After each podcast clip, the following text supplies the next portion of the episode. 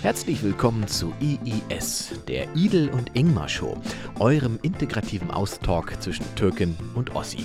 Jeder präsentiert dem anderen seine drei Highlights der Woche, ohne dass der andere diese als Highlights anerkennen muss. Viel Spaß, Deutschland. Herzlich willkommen zurück zur Idel und Ingmar Show. IIS, wie dieses wunderbare Format heißt, was uns fast schon zum Verhängnis geworden wäre. Weißt du es überhaupt? Ne? Wir, wir sind jetzt erst freigeschaltet auf iTunes. Wir, wir haben drei Wochen gebraucht, bis wir auf iTunes freigeschaltet wurde, wurden und keiner wusste genauso warum. Ähm, und ich habe dann schon mit meinem, äh, unserem hier äh, Produzenten Lukas rumspekuliert, dass es am Titel der Show liegt.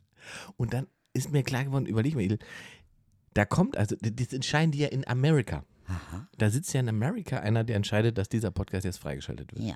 Da kommt also irgendwann die Info, neuer Podcast aus Deutschland, IIS. Hm. Was würdest du machen, wenn du bei iTunes sitzt?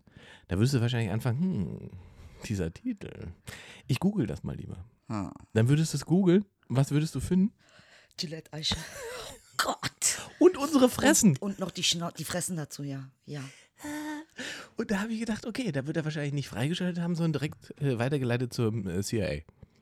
Ja, und CIA hat ja äh, äh, die ISIS quasi gegründet. Und die wissen ja Bescheid. Die überprüfen dann, Ja. äh, sind das welche von uns? Ja. Oder Machen die was Eigenes? ist es was? Ja, so. So. Und dann, jetzt wird es nämlich noch verdächtiger. Dann schicken die ja eine Drohne los, ne, die uns kontrolliert hat wahrscheinlich. Hä? Naja, klar, die gucken dann, wie leben die, was machen die? Was sind das für, sind das Schläfer? Sind wir ja bis zwölf, sind wir Schläfer, aber danach führen wir ein normales Leben. Und jetzt kommt's nämlich. Ich habe ja eine neue Wohnung. Wenn die Drohne also zu mir nach Hause gekommen ist, ich habe kein Klingelschild und keine funktionierende Küche. Das sind alles Hinweise darauf, dass mein Leben bald enden wird. Herr Engel, das wird knapp jetzt für dich. Das wird jetzt eng. Weißt du, dann stehst du nämlich irgendwann auf dem Balkon und der letzte Satz, den du sagst, ist, wieso fliegt denn hier eine Drohne? Ja, also wenn bei mir eine Drohne fliegen würde, wirklich eine klatschen, Alter. Was für eine Drohne. Komm nicht in mein Leben mit Drohne. Erstmal danke fürs Feedback, fürs Kommentieren und Liken des Formats. Also es gibt es jetzt auch auf iTunes, da könnt ihr es jetzt in eine Podcast-App hauen. Wir sind bei dieser, Spotify, Soundcloud. Überall kann man Kommentare schreiben und wir lesen das natürlich auch alles. Oder Eden? Ja, also guck mal, diese Woche konnte ich nicht. Ich bin ehrlich, okay, diese Woche ist bei mir ich, mein erst, ich sag gleich Highlight. Ja. Mein allererstes Highlight. Ich habe diese Woche Nase, Blase und äh, Zahn. Warum denn überhaupt? Weiß ich nicht, Alter. Keine Ahnung, was los ist. Vielleicht weiß ich auch nicht. Ich bin in Topform hier reingekommen. Ey, du bist heute, hast du, ey, nee. Und das du- war echt, da hätte ich dir auch, da hätte ich dir auch in klatschen können. Das ist halt auch so eine Sache. Viel zu viel Energie. Am- Ich bin ja gerade quasi erst wach. Wir zeichnen ja heute Vormittag mal auf, nicht Nachmittag. Ich bin ja gerade aus dem Bett gefallen, bin voller Energie und ich komme hier an und du liegst wie ein Haufen Elend auf der Couch. Elend. Was war los? Ich kann es ja nicht erklären. Irgendwann hat es angefangen. Wahrscheinlich habe ich mich verkühlt irgendwo mal wieder, wo ich unterwegs war. Und dann äh, ist das Resultat das. Ich bin eigentlich auch, ich sag's mal, ich bin eigentlich auch krankgeschrieben. Au. Ja, weil ich musste dann natürlich auch wieder Sachen absagen, weil ich ja, konnte ich ja nicht. Verstehe. Und jetzt bist du aber ja hier, das darf auch keiner wissen dann. Doch, ich bin ja nicht angestellt. Ach so, Ich bin ja stimmt. selbstständig. Ja, du kannst ja, Ja. entscheiden. Aber bist du denn, wenn du jetzt krankgeschrieben bist, versichert hier in der Sendung? Äh, äh. Oder wenn wir jetzt Schlägerei haben, musst du dann die Schäden selber zahlen? Heute keine Schlägerei. Gut. Heute ähm, nicht. Keine Schlägerei. Sehr gut. Hast du denn Feedback bekommen auf die ersten Sendungen? Ja, also ich habe Feedback bekommen. Äh, äh, es haben mir einige Leute geschrieben, fand ich auch wirklich, wirklich ganz, ganz süß, weil ich kann, ich habe überhaupt gar keine, was machst du da? Ich nasche von dem Obst, das du mitgebracht hast. Ja, ich habe Obst mitgebracht. Letztes Mal hat er so Gummibärchen mitgebracht für 99 Cent. Und dann dachte ich, ich gebe mal einen Hinweis. Ah, und komme jetzt mit Brombeeren und Heidelbeeren. Ja, jedenfalls äh, gab es tolles Feedback und die Leute haben wirklich äh, äh, super Sachen geschrieben. Zum Beispiel, das hättet ihr schon längst machen sollen. Oder einer sagt, na jetzt mag ich dich aber. Das ist auch, das ist auch Ja. geil, ne? Ja. Also ich fand dich bis zu, bis zu diesem Format fand ich dich voll scheiße. Ja. Aber jetzt, wo ich dich als Mensch kennenlerne, finde ich dich sympathisch. Ja, Hm? hörst du den Satz oft? Echt jetzt? Das, das äh, habe ich auch schon gehört, ja, ja. Klar. Also das ist ja, weil die Leute haben ja immer so eine Form. Guck mal, du bist ja noch in der Rolle. Das heißt, es gibt äh, nicht zu unterschätzende Anzahl von Menschen, die glauben, du bist den ganzen Tag wie in der Rolle. Ja. Das ist ja eigentlich crazy. Ne, weil, wenn man jetzt, weiß ich nicht, Mephisto im Theater spielt, dann kommt er ja auch nicht aus dem Theater und man denkt, das ist der Teufel. So, ne? so, man hat verstanden, dass das eine Rolle ist. Und bei, bei, mir ist es ja dann noch komplexer, weil ich ja im Prinzip auf der Bühne, ich bin ja keine Rolle, sondern eine Form von Über-Ich. Ja. Weißt du, so eine Super-Ich-Form. Genau. Die es natürlich aber auch nicht 24 Stunden am Tag gibt. Eben. So. Das ist ja auch quasi auch eine Bühnenrolle Ja. Ja, in ja, dem Sinne. ja, ja. Eine Inge-Rolle, Ja, eine ja, Ingmar-Rolle. Ja, genau. Ja. Ich spiele mich selbst Ja. in einer fantasierten Form. Ja. Ja, nee, das, das kriege ich wirklich oft. Das war ja äh, hier bei, bei, als ich bei Hart aber fair bin, äh, war da Hart aber fair diese Dingssendung da. Aber fair bist du auch. Äh, ja, hat auch, und äh, ähm, da hat man mich, da hat, äh, hat der Plasberg auch gesagt, ja, und finden Sie nicht, dass äh, die Rolle und Sie da sehr ähnlich sind? Also so, so eine dämliche Frage. Also was, also Hast du gesagt, tschüss, Aussage. Jalla, kriegst du. Nein, Oder nein, Inge, so habe ich nicht reagiert. Siehst du, er denkt auch so, was kann man machen? Ne? Wie war das überhaupt? Du warst, da warst du einmal, ne? Bei Hart aber fair? Bei? Ja, hat aber fair war ich einmal. Ist nicht so eine Begeisterung dann gewesen. Ja, ist, äh, ah. Nächstes Thema. War nicht so gut, sagte. Du, wir können auch mal, wir können äh, auch mal ans äh, Unangenehme gehen, finde ich. Ah, bei mir ans Unangenehme, war? Was, wieso? Was war da? War das nicht? Ich habe nur gesehen, dass es wirklich dumme Kommentare auf Twitter gab. Da habe ich aber sofort deine Partei ergriffen. Oh, das finde ich mega. Wirklich ganz ehrlich. So bin ich. Ach, jetzt geht's mir irgendwie wieder viel besser. Ja? Ja. Nein, Nee, hat- du weißt, ja, dass du nicht alleine Du bist. weißt doch, was das für Formate sind. Das einfach. Äh, äh, weißt du, was mich so wundert? Ja, Das komm, möchte ich sag. jetzt mal auch von dir wissen. Äh, äh, ich denke in der letzten Zeit viel über Journalismus nach. Mhm. Und, und äh, habe so für mich entdeckt oder bin drauf gekommen, dass die Journalisten natürlich auch eine Hybris haben. Klar, ja.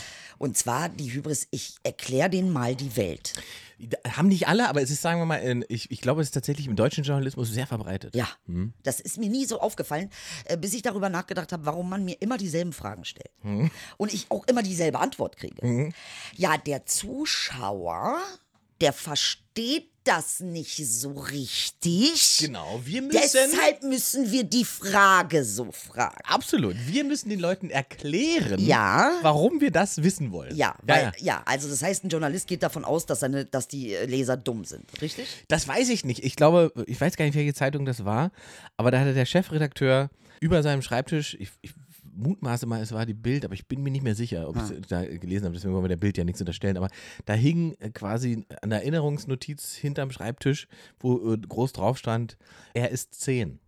Und alle kamen immer gefragt, was, warum steht das da? Er ist 10, was soll das bedeuten? Dann hat er immer gesagt, das Mindset vom Leser. Oh Gott, ist das schlimm. Und das ist die Basis, unter der man sozusagen alle Artikel in dieser Zeitung dann äh, verfasst hat oder gemacht hat. Ich will aber nicht behaupten, dass es die Bild war. Ich weiß es nicht. Ja gut, bei der Bild muss man eh nichts mehr behaupten. Das ist schon allen klar, was da los ist. Aber Da das warst du auch. Echt, das finde ich ja echt krass. Das, ja, aber ich finde, das bringt uns leider in die Situation, Mhm. dass wir eigentlich überhaupt gar nichts mehr wirklich, also die hinterfragen ihre eigenen Fragen nicht. Das sagst du was. Ich, äh, Ja. äh, ich kann es im Kleinen, ne? Ich habe dann ja irgendwann mal wieder angefangen zu sagen, dass ich Ossi bin, weil ich dann irgendwann wieder den Eindruck habe, man muss das sagen, damit Menschen sehen, ach, guck mal, gibt es auch solche. Ja. Ähm, und dann war ich auf Tournee und äh, hab sehr viele äh, Städte äh, in Westdeutschland gespielt, NRW und, und Baden-Württemberg und so weiter. Und ich schwöre dir, bei jeder Regionalzeitung, jedes Mal, wenn irgendein so Regionaljournalist da war, kam die Frage, Herr Steinmann, äh, Sie sind ja aus dem Osten, ja, woher kommt die Wut? Ey, ist dein Ernst? Und also so in diese Richtung. Und ich habe gesagt, was denn für eine Wut? Und ich bin nicht wütend. Doch, doch, die sind doch da alle wütend. Sehen wir doch. Und, dann, Gott, ist das schlimm. und da habe ich das erste Mal äh, lustigerweise äh, verstanden, wie das so ist, wenn man äh, sozusagen äh, haftbar gemacht hat für ein Klischee, Ja. das irgendjemand selber aufgestellt hat. Weißt du? Das ist ja überhaupt nicht mein.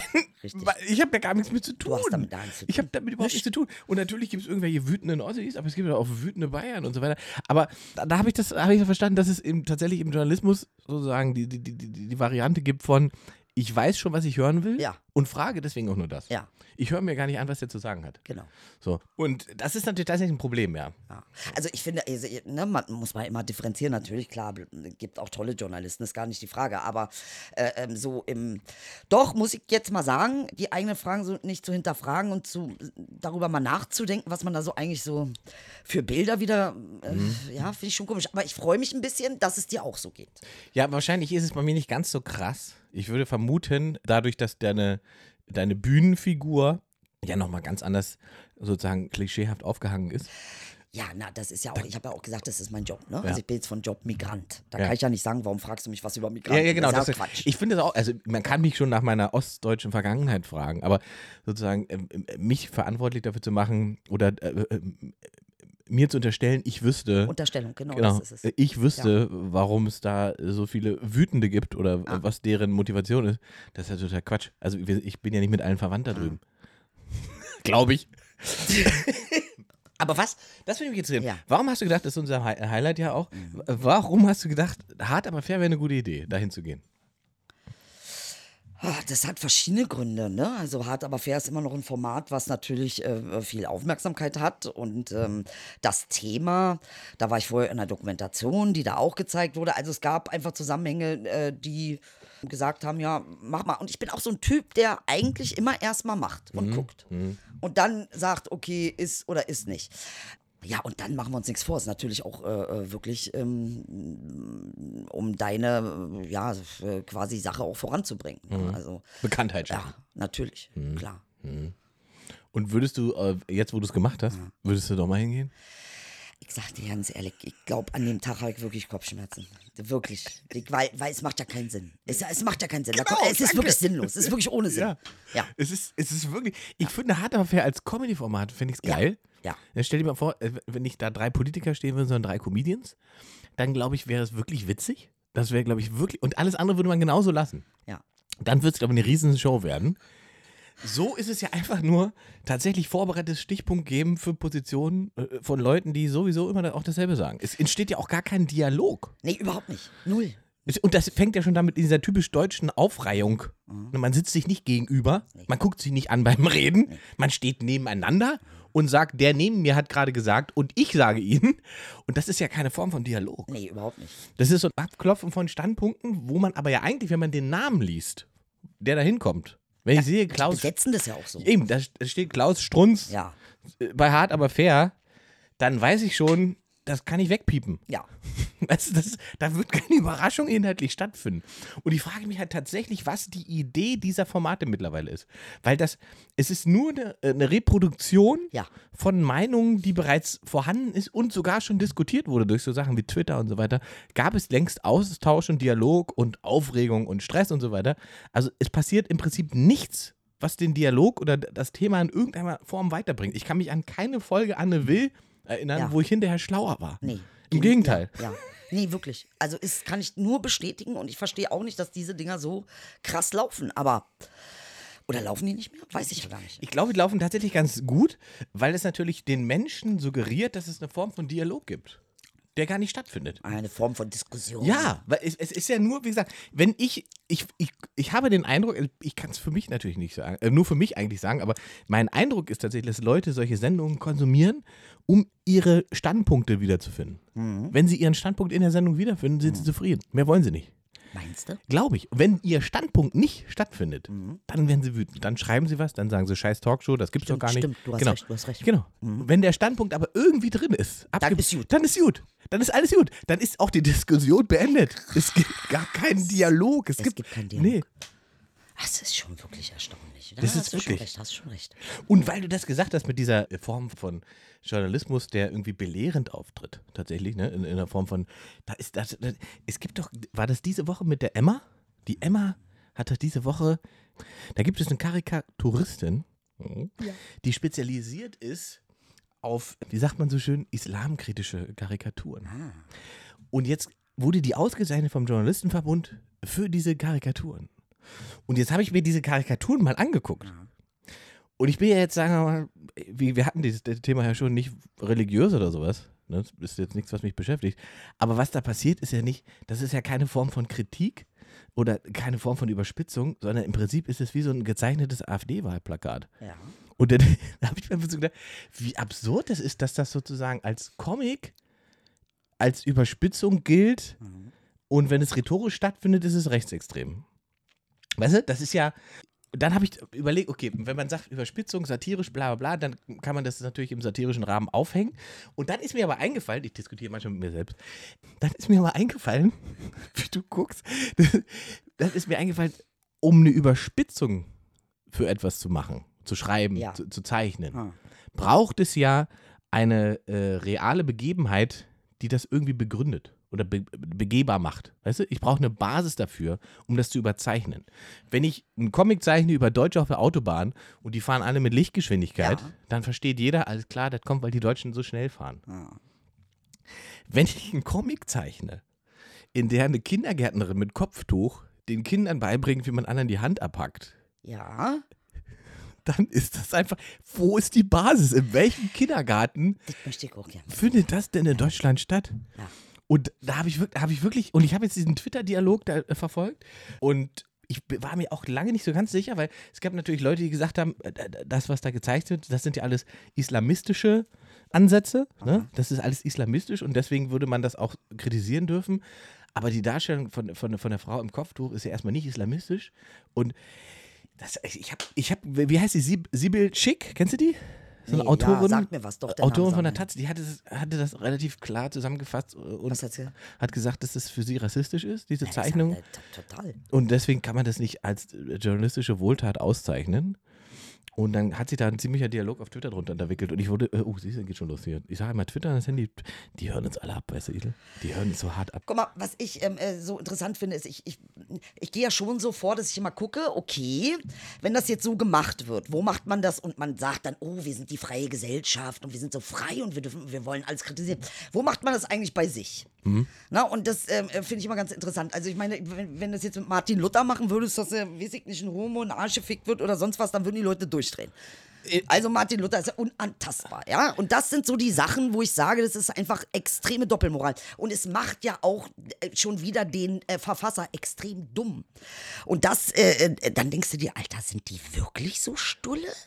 Also kann ich das jetzt irgendwie auf alle übertragen? Merken die das nicht? Ja. Also das ist immer so, so das verstehe ich nicht. Also warum koppelt man das so ab von, von seinem eigenen?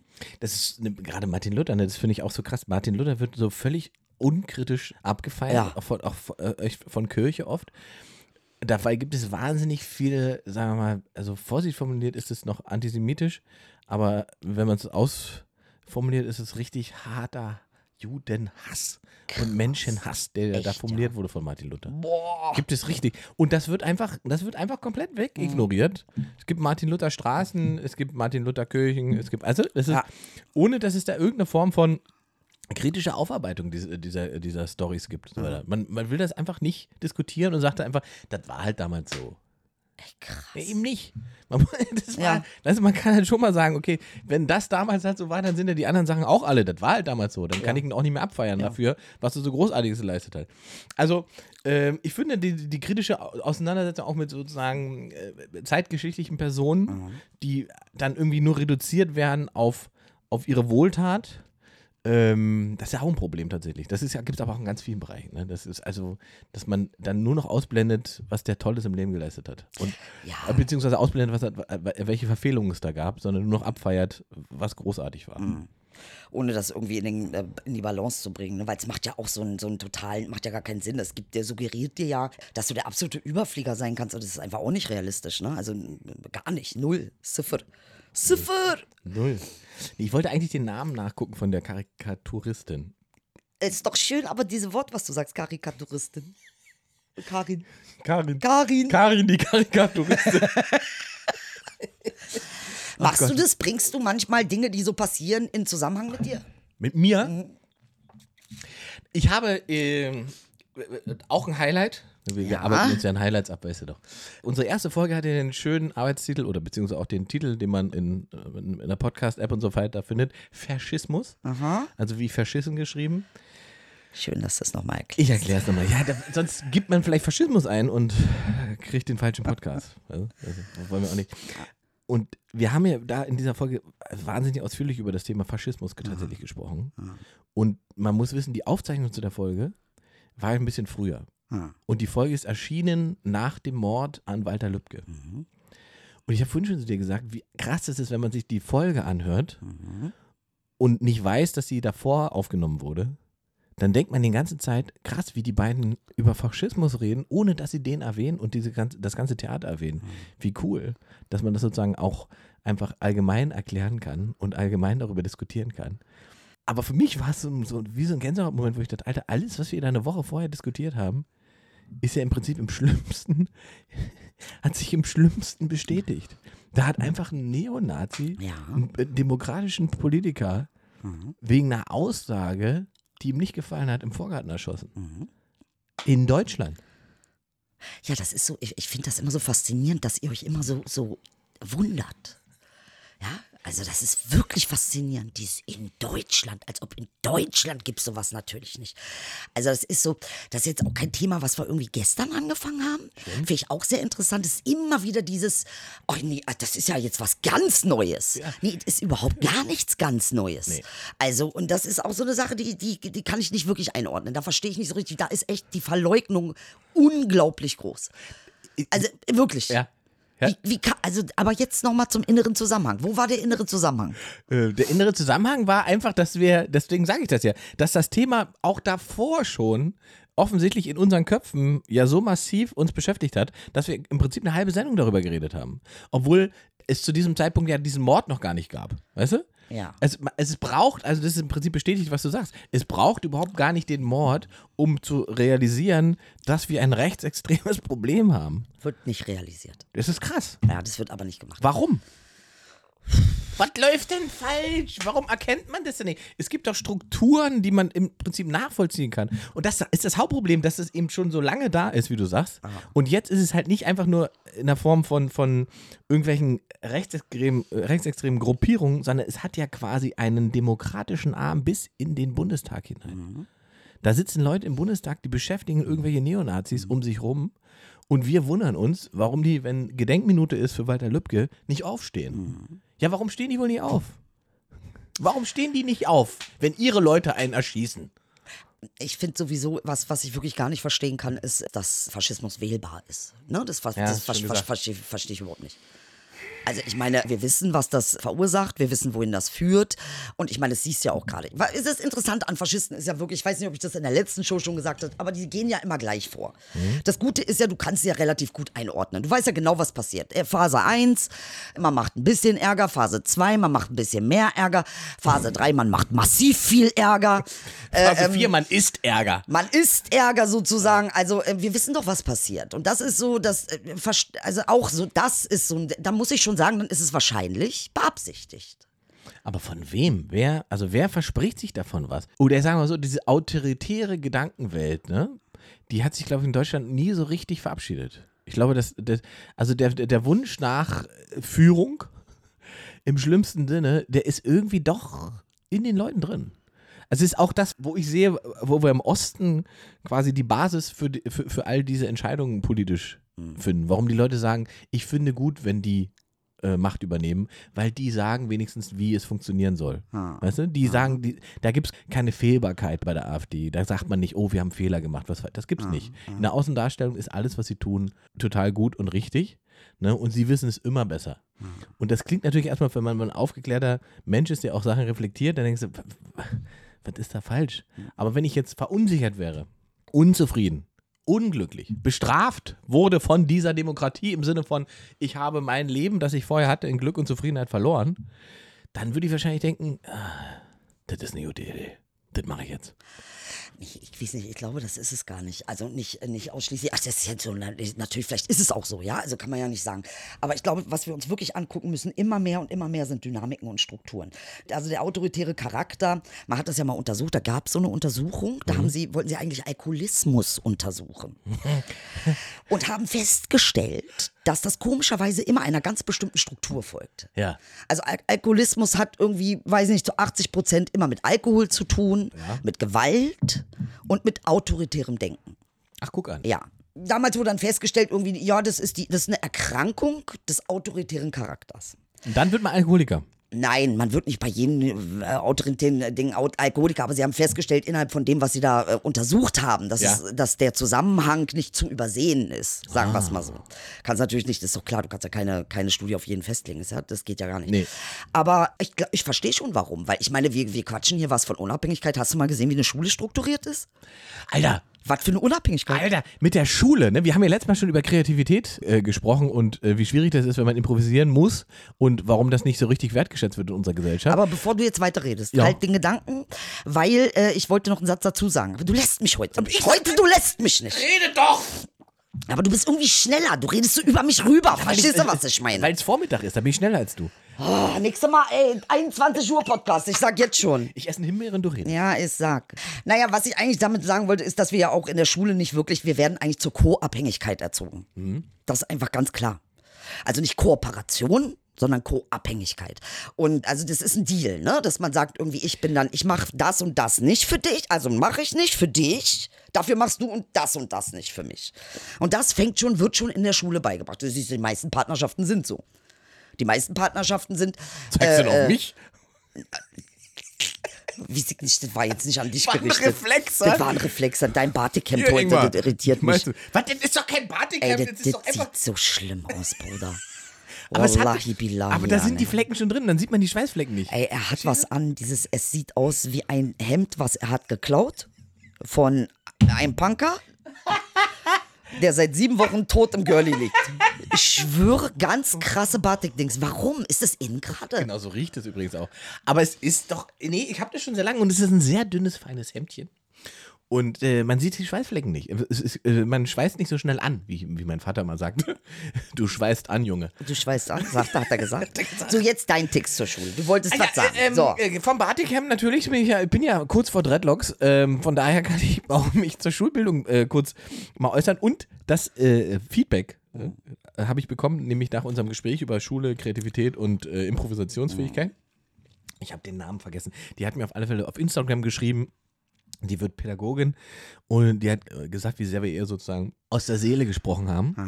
Und hat mir dann noch eine Studie geschickt, was ich auch gar nicht wusste. Eine, Schule, ist eine englische Studie gewesen, die nachgewiesen hat, dass die Schulsysteme, so wie sie gerade gemacht sind und gebaut sind, alles fördern, aber nicht freiheitliches Denken und Kreativität. genau. Dass Kinder zu 90 Prozent, wenn sie eingeschult werden, die Fähigkeit haben, kreativ zu denken Mhm. und, und kreativ zu handeln. Nach drei Schuljahren sind es noch 60 Prozent. Mhm. Nach fünf Schuljahren sind es nicht mal mehr 20 Prozent entziehen ihnen sozusagen der größten menschlichen Stärke, die es überhaupt gibt, Kreativität und Denken. Weil, guck mal, wir wissen ja nicht mehr, was in zwei Jahren ist. Weißt du? Wir haben ein Schulsystem, das ist basiert auf einer Arbeitsweise, das ist über 100 Jahre alt. Das sind irgendwelche preußischen Ideen und Regeln in der Erziehung.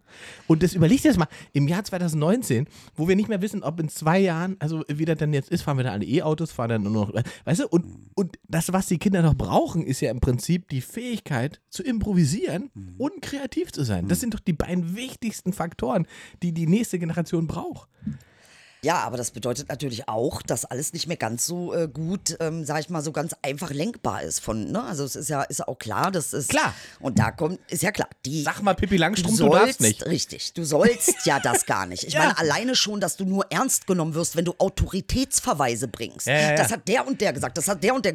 Du bist ja nicht hier, um nachzusagen, was der und der gesagt hat. Du bist Stimmt. auf dieser Welt, um zu Eigene. sagen, was du zu sagen hast. Genau, korrekt. Und nicht, was andere zu sagen haben. Ich finde, das ist das affigste und lächerlichste und überhaupt nicht seriöseste, was man sich vorstellen kann. Beruhige dich bitte. Andere äh, Autoritäten, äh, ja, aber der äh, Sartre hat das so gesagt. Na und fick Sartre, Bitte beruhige Was dich. denn? Edith. Warum beruhigen? Sag nicht beruhigen zu mir, ich reg mich noch mehr auf, ich schwöre. Ich habe jetzt schon keine Lust mehr. Ja. Ich hab mich aufgeregt. Und Pippi Langstrumpf ist eigentlich das perfekte Beispiel. Guck mal, alle sagen immer, was für eine, ein tolles Mädchen Pippi Langstrumpf ist. Freiheitlich denken, äh, mutig, stark. Das ist so müssen Mädchen und Kinder sein. Aber jetzt stell dir mal Pippi Langstrumpf in der fünften Klasse von der Grundschule vor. Sonderschule. Sonderschule. Ja. Was da passieren würde. Ja. Das ist, und, und an der Stelle habe ich dann verstanden, das ist völlig abstrakt und völlig absurd. Es geht völlig an den, an den eigentlichen Interessen und, und Ideen von den, von den Kindern vorbei. Was gebaut wird, wirklich gebaut wird in 10 bis 12 Jahren Schule, sind Angestellte. Absolut. Arbeiter, Angestellte, äh, Befehls äh, entgegen. Genau. Und der äh, Zusammenhang zur Co-Abhängigkeit ist natürlich, wenn du äh, sozusagen dich selbst nicht hast, ne? dann denkst du ja immer irgendwie, ich muss irgendwas von außen kriegen. Weil du hast dich ja selbst nicht. Du musst ja den Autoritätsnachweis. Das geht ja nicht. Ne? Achso, weil du nicht genug Wert hast. N- Alleine. Nicht, nicht nur Wert, sondern einfach, weil äh, dir auch nicht beigebracht wird, dass du da drin eine Wahrheit hast, Mhm. ähm, äh, mit Absicht. Hast nur du diese und alle anderen Menschen haben auch nur diese. Und es ist wichtig, dass du die hast. Und wenn du die dann abgelernt bekommst, weil man dir sagt, irgendwie, nee, und das muss man so und so und so und Intellekt ist alles, dann äh, bist du eigentlich, und das ist etwas, was ganz viele Leute sind, Inge, ich weiß nicht, wie du es siehst, aber ganz viele Leute erlebe ich, dass sie sagen, ich bin, ich fühle mich leer. Und ich glaube, da ist ein ganz, ganz enger Zusammenhang. Weil du, wenn du dich leer fühlst, ja auch immer füllen musst. Klar. Ne? Ja, Von, ja. Aber von außen. Ja. Und ich glaube, das ist so etwas, was wirklich eine, eine, ein Verbrechen an der Menschheit ist. Die, ja, so eine erzeugte Lehre, ne? Ja. Ah, ja. Ja. Ah, interessant. Ah, das ist spannend.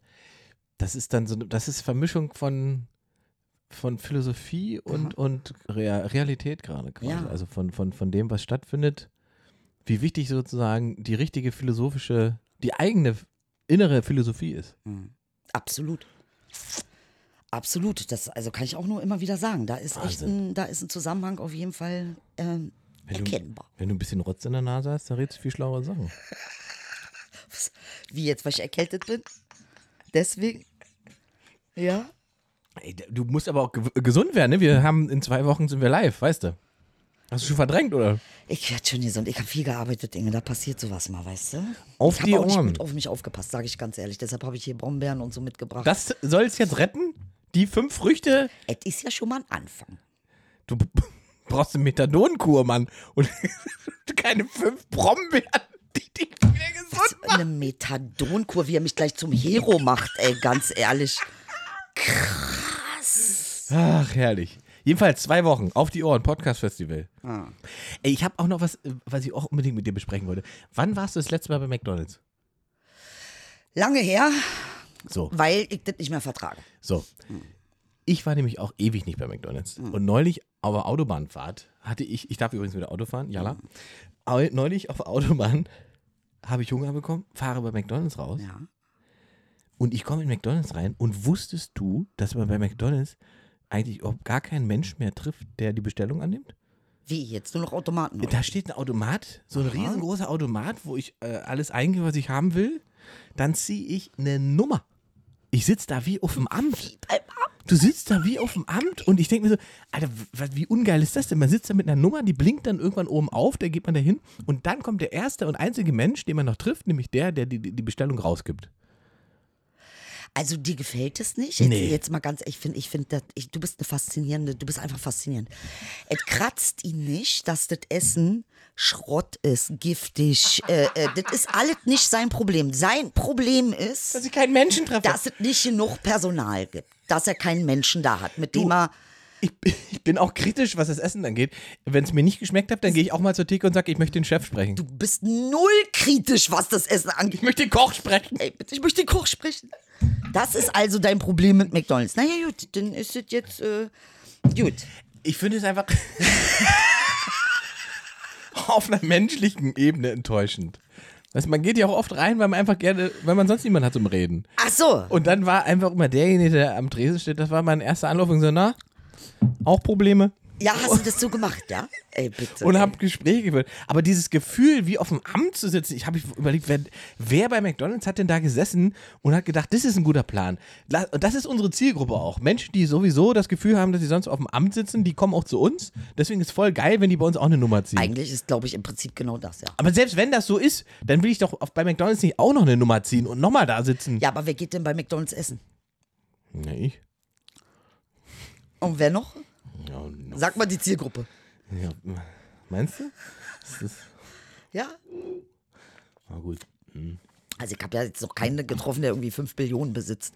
Nicht, dass ich wüsste. Das täuscht. Die fahren in McDrive. Ich glaube, die essen einfach richtiges Essen. Meinst du? Ja, ja, ich glaube schon. Das, ist das so giftig, so ekelhaft, McDonalds? Sagst du? Ja, ich glaube, die haben mal ganz gut angefangen, so als die Idee mit Franchise und so. Die ist jetzt aber auch jetzt 80 Jahre her.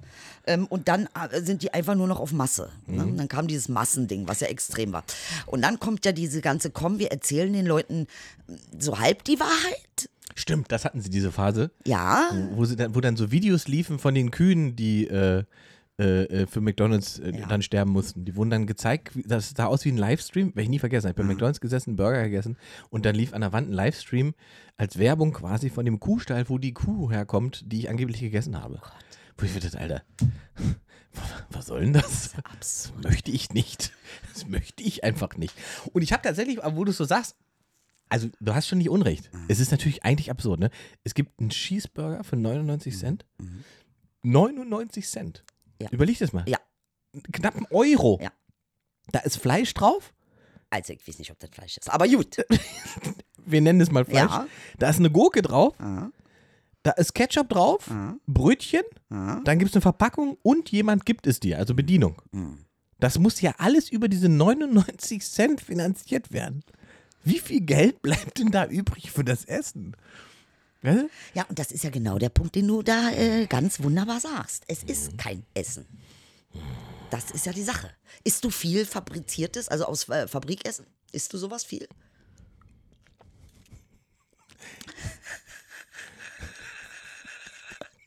Guck mal, wie er nicht antwortet, bitte, ey, geil. Was ist das für eine, für eine Ah, die gefällt dir nicht, die Frage. Fangfrage? Äh, Gefällt dir Wir nicht. können über Faschismus reden, uns aber über meine, meine meine Du musst dich öffnen. Inge, wenn Ja, der Podcast gut werden soll, dann musst du dich öffnen. Du Jetzt ist recht. Schluss, recht. Jetzt Ich- ist, Ich mach auf ja, mach auf. und ich sage dir, ähm, ich gehe sehr gerne sehr viel essen. Ja, Ja. Aber ich bin nicht so oft bei Fast Food im Sinne von McDonalds oder sowas. Aber ich sage mal so, ich mag schon mal ein gutes Steak essen und ich mache das wahrscheinlich auch zu oft. Esse auch zu viel Fleisch, glaube ich. Also ich esse wirklich auch zu viel Fleisch. ja, wie, Viel, wie oft, wie oft?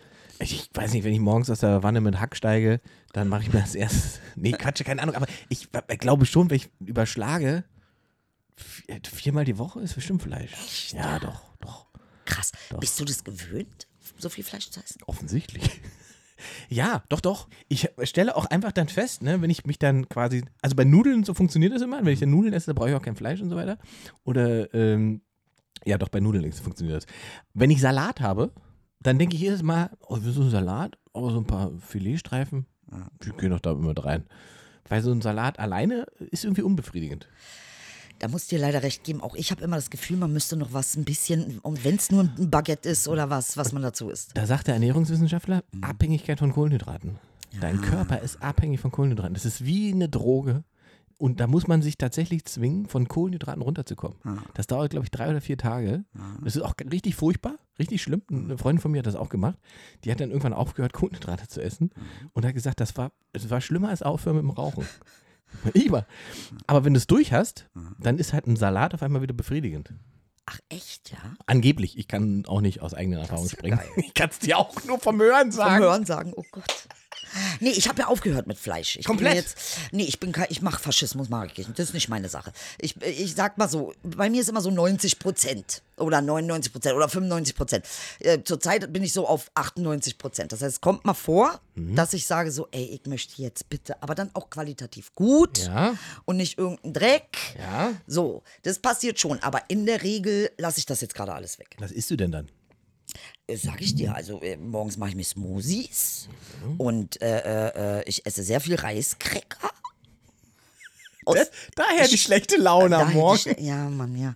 Nee, Brot habe ich jetzt auch weggelassen, weil äh, tut mir nicht gut, aber wenn wir, wenn wir unterwegs sind, du kriegst ja nichts anderes. Ja. Das ist sowieso die Scheiße. Ich finde, ich glaube, weißt du, wer Millionär wird? Derjenige, der äh, äh, gesundes äh, Autobahnessen erfindet.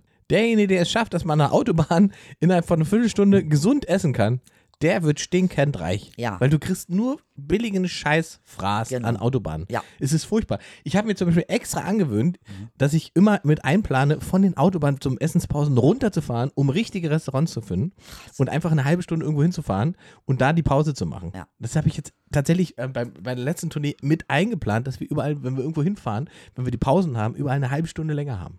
Nur wegen der Fahrt irgendwo runter von der Autobahn. Weil an der Autobahn, du frisst nur Scheiße. Du wirst auch so unglaublich schnell fett. Ja. Ich habe das, wenn ich auf Tournee bin, dann nehme ich jedes Mal zwischen 5 und 8 Kilo zu. Dann bin ich wieder zu Hause und lebe drei, Norma- äh, drei Monate wie ein normaler Mensch und verliere wieder 5 bis 8 Kilo. Krass. Also ist mir auch aufgefallen, dass nicht unbedingt so gut und vor allen Dingen auch gar nicht für, für die Fitness. Und wir müssen ja schon ein bisschen fit sein, wenn wir diese Bühnensachen Ja, machen, weißt du? Das ist schon. Es gibt nichts Das stimmt. Unangenehmeres. Aber ich esse zum Beispiel, soll ich dir sagen, was mein Liebling ist? Mein Ja, komm, absoluter. Liebling. Gurke, Schafskäse, Oliven und äh, Olivenöl. Und ähm, ja, das ist so mein absolutes Liebling. Aber das ist ja zum Beispiel total äh, gesund, möchte man sagen. Ja, gut, mit dem Schafskäse musst du auch aufpassen, ja? Zu viel, ne? Ja, so ein bisschen. Aber ich stehe auf Gurken. Ich mag Gurken. Ich mag den Geschmack, die Konsistenz, die, die, die Idee dahinter. Ja, also, die Philosophie. Die Philosophie der Gurke, Alter. Das ist, ich mag Gurke. Gurke ist super. Gurke finde ich mega.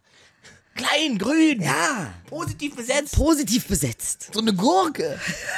Die müsste Kanzlerin werden. Und Tatsache auch ganz viel Beeren. Ich mag Beeren. Beeren finde ich gut. Beeren, Blaubeere. ah, Blaubeeren. Blaubeere, Himbeere. Dingsbeere. Genau. Und äh, äh, äh, äh, wa- warte, was noch? Was noch? Was noch? Sag mal schnell, was noch? Was ich auch esse, sind diese, diese Ökonudeln. Die Dinkelnudeln Ah, von Ökoladen. ich, ich musste neulich Kastaniennudeln essen. Ah, Also, gibt's, ja, stimmt, ja. stimmt, stimmt, stimmt. Ähm, die sind dann irgendwie auch äh, kohlenhydratarm und die schaufelst du auch so rein und da passiert auch so richtig nicht Genau, so viel. Das genau. ist, aber äh, ähm, ja, also sch- schlecht geschmeckt haben sie nicht. Ja. So. Aber ich glaube auch da ist der Energiewert am Ende äh, äh, ja, schwierig. Es gibt ja so Bären, ne, die haben quasi, da sagt man, da kommen so Ernährungstanten und sagen sowas wie, die haben einen negativen Kalorien, Kalorienhaushalt. Weil der Körper angeblich mehr Energie verbraucht, um die Bären zu vernichten, als die Bären an Kalorien mitbringen. Das heißt, wenn man ganz viele von diesen Bären isst, verhungert man. Ich freue mich auch, so eine Information zu haben, ja. Das ist ja auch schon, also hat ja auch nicht, kriegt ja nicht jeder. Das ist ja ganz, das ist ja auch, äh, ja. Aber jetzt mal, mal ganz klar, jetzt komm, Ja. hau mal raus. Wie viel Fastfood? Also was ich, was immer so ein bisschen mein, mein Hasenfuß war, war so äh, äh, Bagel mit Frischkäse oder sowas, weißt du? Das war so mein Hasenfuß. Aber das habe ich jetzt ausgeräumt. Fastfood eigentlich wirklich gar nicht, weil ich merke, es, äh, mir geht's nicht gut damit. Mir geht's einfach nicht gut. Was mal passieren kann, ist, wenn ich wirklich keinen Bock habe, dass ich mir so eine Dings mache. Ich mag diese, äh, wie heißt diese Hochzeitssuppe? Hochzeitssuppe? Ich schwöre, ich stehe so auf Hochzeitssuppe. Jetzt ernsthaft? Ja, ich liebe Hochzeitssuppe. Ich finde die so Mit- lecker. Mit Eierstich und Klöße? Ja, ja, Du weißt, wo das herkommt? aus dem Osten. Ja. Ja, na. Na, Hallöchen. Ja, na klar. Das kommt daher, wo ich herkomme. Der unterstütze euch seit Jahren. Ja? Also ich, fress ich, eure ich Suppe. fress eure Scheiße, verstehst du, was ich meine? Und ihr, Undankbaren ihr wollt mich alle raushaben, ja? Es macht keinen Sinn, ja? Genau. Das, das ist das Letzte, was Idel vor der Erschießung. ich habe eine Hochzeitssuppe Ich hab eine Hochzeitssuppe gegessen. Ah, ja. Vor der Erschießung, warte mal, warte mal, warte mal. warte mal, jetzt schnalle ich überhaupt, was der Typ sagt. Was für eine Erschießung. Naja, wir hatten ja eine Erschießung in den letzten Wochen. Da ist noch eine Himbeere. Von Herrn Lübcke. Durch diesen Rechtsextrem. Ja. Und ich glaube, der war auch aus, äh, wo war der? Kassel, ne? Hast du Angst? Hessen. Macht dir das Angst? Mir macht es in dem Sinne Angst, dass ich das Gefühl habe, dass es eine Struktur gibt, die man eigentlich erkennen kann, die aber tatsächlich ignoriert wird, wie du es am Anfang schon gesagt hast. Weil es ist ja nicht nur quasi, also das an sich ist ja schon schlimm genug, aber es steht halt nicht einfach nur so da als Mord, den den es ja einfach jeden Tag auch irgendwo gibt, ne? ne? irgendwelche Beziehungstaten und so weiter, sondern es ist ja ein politischer Mord, weil jemand gesagt hat, äh, äh, wenn es ihm hier nicht passt, wie wir mit Asylsuchenden umgehen, dann kann er auch woanders hingehen. Ne? Das hat der Herr Lübcke gesagt, nachdem er auf einer Pressekonferenz 2015 irgendwie angegangen wurde von irgendwelchen ähm, damals schon Rechtsextremen. Und das war der Satz. Ne? Also erstmal ein Satz, wo man sagt, der hat Eier. Der ist aufgestanden hat gesagt, Freunde. Hm? Äh, dafür wurde der erschossen. Ne? Das ist halt quasi äh, in seiner Absurdität ist das halt ein Level, was mir Angst macht. Und wenn man gleichzeitig ein paar Wochen vorher so Meldungen liest über, es gibt da eine rechtsextreme Gruppe in Chemnitz, die äh, Munition gesammelt hat, dann gibt es in Mecklenburg-Vorpommern irgendwie eine Gruppe, die Umsturzpläne hat, dann kann man halt einfach nicht mehr sagen, also es sind ein paar Spinner, sondern es gibt offensichtlich eine Struktur, Ja. die plant, ähm, die, die, diese freiheitliche Demokratie zu beseitigen. Das muss man halt, man muss es halt einfach mal formulieren. Das ist zwar irgendwie gruselig, das sagen, zu sagen, aber es gibt hier Hinweise darauf. Ja, was ich halt sehr interessant finde, ist, dass die, diese Demokratie sich ja gar nicht wehrt dagegen. Ne? Also es gibt ja, kein, ja. keine, keine, guck mal, da, als damals das mit dem NSU war, Inge, ja. und das Urteil kam mit 120 Jahre Akten zu und eigentlich ist niemand irgendwie vor, und dann hat man dann doch noch was und genau. da habe ich gesagt, das ermutigt natürlich die Rechten ungemein. Weil sie wissen, wir können das machen, ohne mit einer Strafe davon zu kommen. Das stimmt. Also den Extremismus ja. bekämpft man natürlich nicht, ja. indem man das Gefühl gibt, es gibt so eine Form von Schutz in der Justiz. Ja.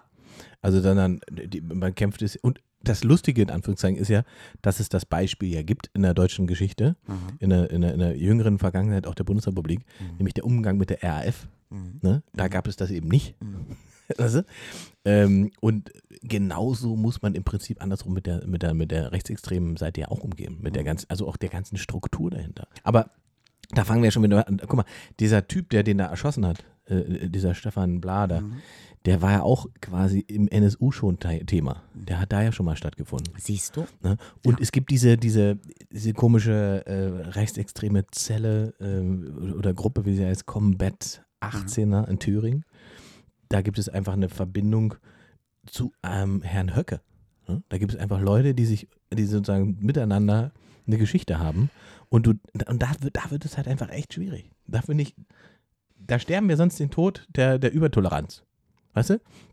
Das Toleranzparadoxon, wie man so schön sagt. Ne? Wenn man alles toleriert, stirbt Oder die Toleranz. Toleranz war eine gute PR. Hm. Ja, damit äh, eigentlich ähm, man das so auch nicht sieht, dass da ja wirklich nicht wirklich äh, was äh, sich verändert hat in dem Sinne.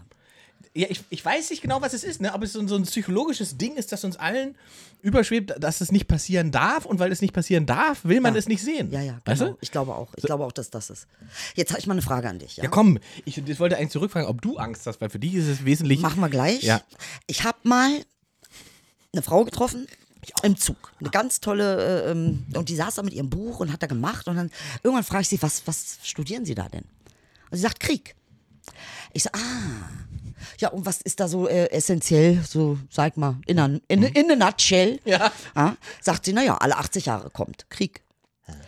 Hast du, glaubst du, dass Krieg kommt? Ähm, wir haben ja Krieg. In einer bestimmten Form. Ich glaube nicht, dass der klassische Krieg kommt. Wir befinden uns meiner Meinung nach in einem Krieg, den, der, der, der sich viele gar nicht bewusst sind. Es gibt nämlich so eine Form von, sagen wir mal, Infokrieg. Mhm, mh. Das heißt, unsere freiheitlichen Strukturen werden von nicht freiheitlichen Strukturen benutzt, um diese zu zerstören. Ähm, es gibt nicht den Krieg, glaube ich nicht im klassischen Sinne, dass hier irgendwie 500.000 Soldaten und Panzer durch die Gegend rollen. Das wird nicht passieren. Warum? Weil ich glaube, dass es zu ineffektiv ist. Die Leute, die was erreichen wollen, die haben ganz andere Strukturen mittlerweile, um ihre Ziele zu erreichen. Ja. Putin macht doch, bevor er seine Soldaten losschickt, lieber noch einen Sender auf, der den Westen mit seinen Medien und seinen Ansichten und seinen Haltungen bestrahlt Aha. und Leute einsammelt, die für ihn sind. Mhm. Da, was, da, muss er gar keine Soldaten schicken, weil die Leute dann sozusagen irgendwann sowieso in seinem Sinne sich verhalten, weil er sie manipuliert hat. Gut, aber das passiert doch in jedem Land. Und trotzdem ja, äh, gibt es. Äh, ne? Das passiert nicht in Ländern, die autoritär sind, weil die abgeschirmt sind. Es findet ja keine deutschen Medien frei in, in Russland statt. Ne? Die kriegen nicht mit, über was wir da diskutieren. Das findet da nicht statt. Du glaubst wirklich, dass wir freie Medien haben? Wir haben schon freie Medien. Wir haben zumindest ein plurales Mediensystem. Das garantiert uns bis zu einem bestimmten Punkt Freiheit, was das angeht. Das darf man auch nicht unterschätzen übrigens. Nee, ich unterschätze es auch nicht. Und ist natürlich es ist es wirklich ein bisschen besser als äh, äh, woanders. Das, das muss man einfach auch sagen. Ne? Das, das ist auch was Tolles. Wichtig. Aber ich habe das Gefühl, dass das ja nicht etwas ist, was ähm, Gott gegeben ist. Nein, natürlich nicht. Ähm, jetzt gerade mit dieser Situation. Mhm. Und ich sage ganz ehrlich, äh, äh, so wie das aussieht, glaube ich schon, dass man nochmal drüber nachdenken muss, was hier passiert. Weil ich meine, diese, diese faschistische Sache wissen ja. wir ja, wo es endet. Ja, also ich, also da sind wir uns, da brauchen wir gar nicht diskutieren. Ja, aber wer hält sie denn auf? Das Volk im besten, im besten das, Fall. Das ist ein völliger Quatsch. Den Faschismus kann nur das Volk aufhalten. Wir. Der, das Volk kann niemanden aufhalten. Niemanden, niemanden, niemanden. Bitte? Ähm, es gibt eine ganz äh, interessante Dokumentation, also so, so ein Mitschnitt äh, von, von ähm, Gespräch, mhm. wo man irgendwie eine amerikanische, keine Ahnung, was sie war, Politikerin irgendwie befragt hat, ja, Und äh, das, das ist ja die schweigende Mehrheit und so. Und warum macht die nichts? Sie sagt, weil die schweigende Mehrheit nie was gemacht hat. Es sind immer 15 Prozent, die das gemacht haben. Absolut, die aktiven. Schweigende Mehrheit äh, kann nichts dagegen machen, weil wir einfach nicht wissen, wie wir als Schwarmintelligenz gut funktionieren. Und da äh, widerspreche ich dir, Ja. weil die deutsche Einheit der Beweis ist, dass auch die Mehrheit aufstehen kann und dafür sorgen kann, dass sich was ändert. Der Leidensdruck ne, und die, die Perspektive, die müssen nur da sein. Dann passiert das. Dann gibt es genug Menschen und es gibt genug Haltung, die sagt, wir wollen dieses System nicht, wir wollen diese Art und Weise nicht. Und dann beseitigen Menschen ja autoritäre Systeme. War das so? War das nicht, dass, dass der Osten an den Westen verkauft wurde? Im Nachhinein. Das war später. Guck mal, Inge, was machst du da für eine Story draus? Ey? Ganz Naja, ehrlich. erstmal ist das erste, was passiert ist, ist tatsächlich, dass Menschen gesagt haben, sie wollen dieses System nicht mehr. Daraus ist es entstanden. ne? Die, die, die Wende, die ganze Bewegung. Und dass die Menschen klar geworden ist, äh, offensichtlich, wenn wir, also es gibt nicht genug Stärke in diesem System, das uns äh, zurückhalten kann. Das Einzige, was passieren könnte, wäre Gewalt, so wie es in den, in den 15 ja schon mal war. Da war das die, die, die Stärke auch durch Russland und so weiter so hoch in der DDR im System, dass man jeden Aufstand einfach niedergeprügelt oder niedergeschossen hat. Das war in den 80ern oder Ende der 80er nicht mehr möglich, weil die Russen ja selber genug Probleme hatten, der Sowjetunion und so. Da gab es keine Schutzfunktion von außen und dann ist halt einfach die, guck mal, es ist eine friedliche Revolution, ausgehend vom Volk und die Wertschätzung dessen ist viel zu gering, finde ich. Ich finde, das ist nämlich Teil de- de- des, des Problems, dass der, der Osten und viele Menschen im Osten nicht das Gefühl haben, dass das im Westen und überhaupt eine, eine Form von gesellschaftlicher Anerkennung hat, die groß genug ist. Ne?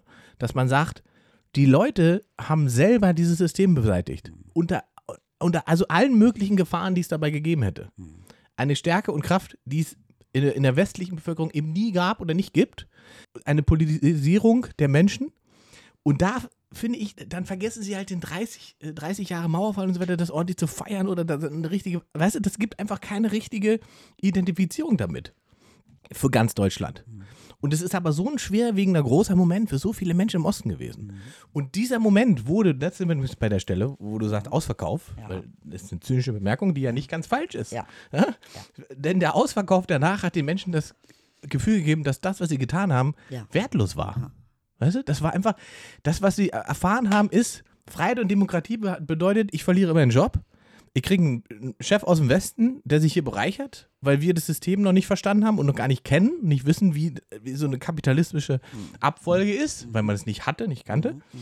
Und daher entsteht ein gigantischer gesellschaftlicher Minderwertigkeitskomplex von Leuten. Und das führt dazu, dass man sie zurücksehnt zu autoritären Strukturen. Krass, wie ich den Osten jetzt einfach mal erklärt habe. Wahnsinn. Es ist natürlich nur meine, ja, meine, weil ich kann es ja. natürlich weißt du, aber das, ich glaube halt tatsächlich dran, dass da viel, viel, viel Wahrheit drin liegt. Also was ich eben so äh, mal gehört habe, das fand ich eine sehr interessante Meinung. Da sagt jemand, naja, wir sind halt sauer auf euch Migranten, weil ihr es eben formuliert und wir haben gar nichts. Ja. Aber wir haben das gleiche Gefühl. Also auch wir werden, und wenn du mal guckst, ist ja auch so. Also Ostdeutsche werden ja meistens nur zum Unrechtssystem befragt. Ja. Ja, äh, Ostdeutschland wird meistens erzählt als, ach na ja, und das ist ja auch alles nicht so. Und also ostdeutsche Erfolge eigentlich weniger, obwohl wir ja eine ostdeutsche Kanzlerin haben. Also, Ja, eben ne? sowas zum Beispiel. Es gibt Aber überhaupt gar keine nicht- Betonung Ja, darauf. ja. Das findet überhaupt Ja. nirgends statt. Es heißt einfach nur Frau Merkel, dass es eine Frau aus dem Osten ist, die zur größten europäischen Politikerin, muss man ja nicht geil finden und so weiter, aber man muss erkennen, wo sie herkommt. Ne? Was, was, das, das findet nicht statt. Und die Mhm. Frage ist ja, warum, warum gibt es diese Erzählung nicht? Wie du hast du richtig formuliert. Mhm. Und da sind natürlich, und das stimmt, da gibt es ja auch Studien drüber, gab es auch einen tollen Artikel, ich glaube im Spiegel tatsächlich, dass äh, Migranten und Ostdeutsche, äh, was das angeht, sich viel, viel näher sind, als sie, als sie auch voneinander glauben und wissen. Ja, absolut. Und ja. ich glaube, es ist Teil des Problems, dass, dass die beiden Gruppen nicht wissen, dass sie quasi in derselben Ecke stehen. Ich glaube, die Migranten wissen es mehr als die Ostdeutschen. Ja? Weil, weil wir mehr Erfahrung ähm, mit, äh, Historisch, ne? ja. also so, Mhm. das, das glaube ich schon, dass die das mehr schneiden, weil für mich war das, ja- ist das ja auch so. Also oft ist es Tatsache, ich gebe wirklich Tatsache, oft ist es so, ich bin irgendwo im Zug und ich quatsch mit jemandem, da kommt meistens raus, ist ein Ossi. Irgendwas ist da irgendwie, was uns verbindet. Und ich glaube, das ist diese, äh, ich glaube, was wir nicht so drinne haben, Inge, ist diese, wir sind wer. Ja, also diese, sozusagen, na, da gibt es so eine gewisse Arroganz, so eine gewisse Überheblichkeit, die du auch brauchst im Westen. Du brauchst sie. Sonst kommst du nicht voran. Das ist der Maßstab. Das ist nicht unser Ding. Also Nee, auch das auf, also dass man, ja, ist, natürlich gab es irgendwie strukturelle Probleme im Osten und ähm, ideologisch war das alles schwierig, aber innerhalb des Systems gab es natürlich auch Ideen, die man ja tatsächlich einfach nochmal hätte besprechen können. Also allein der Umgang, wie man mit Kindergärten, ne, äh, Kindergärtenplätze für Kinder, für alle Kinder, das, da gab es ja so im Osten überhaupt gar keine Diskussion drüber. Das war Basis. Ne? Das diskutieren wir hier seit 20 Jahren, dass alle Kinder eigentlich einen Kindergartenplatz haben müssen und dass man nicht auf eine Warteliste muss, um oh, zu hoffen, dass sein Kind in so einen Kindergarten. Überleg das mal. Wo sind wir denn? So. Aber da bist du natürlich hart assimiliert. Assimiliert ist ja geil. Ich bin jetzt assimiliert sozusagen. Ja, aber ist ja eigentlich ein schönes Ende für heute. Ja, ist schon Ende? Ja, also, Ah, auf ehrlich, alle ja? Fälle. Oh ja, krass. Oh, krass. Ah, Mensch. Denn, Ja. würde ich sagen, Wir assimilieren jetzt nach Hause. wir gehen mal und assimilieren uns nach Hause. Dann wird man gesund, ne? Nächste Es war schön wieder. Ja, nächste Woche, äh, nächste Woche haben wir ja Bumsdings. Ja, wir müssen noch sagen, dass wir auf Deezer laufen, Spotify, iTunes seit dieser Woche endlich. Mit Ja, der dritten ja. Folge haben wir es auf iTunes geschafft. Ähm, da könnt ihr uns abonnieren. Da freuen wir uns. Und natürlich weiterhin äh, äh, liken und uns äh, äh, Liken. Feedback geben. Feedback. Teilen. Feedback. Feedback. Verstehst du, was ich meine? Sagt, was ihr zu sagen habt. Wir freuen uns darauf. Wir laufen auf Deezer, auf Spotify, auf iTunes, auf deiner Mutter, auf allen. Verstehst du, was ich meine? Wir laufen einfach auf allen. Wartet, genug Werbung? Deine Mutter wäre ein Riesenname für eine Streaming-App. Wo hast du den Song gehört? Deine Mutter. Deine Mutter. Idel, guck mal. Ja, Mann, du auch. Und damit sind wir am Ende von IIS, der Idel und Ingmar Show. Aber keine Sorge, es gibt noch mehr auf Spotify, Deezer, Soundcloud und iTunes. Wir hören uns beim nächsten Mal. Und wann das ist, bestimmt ihr selbst.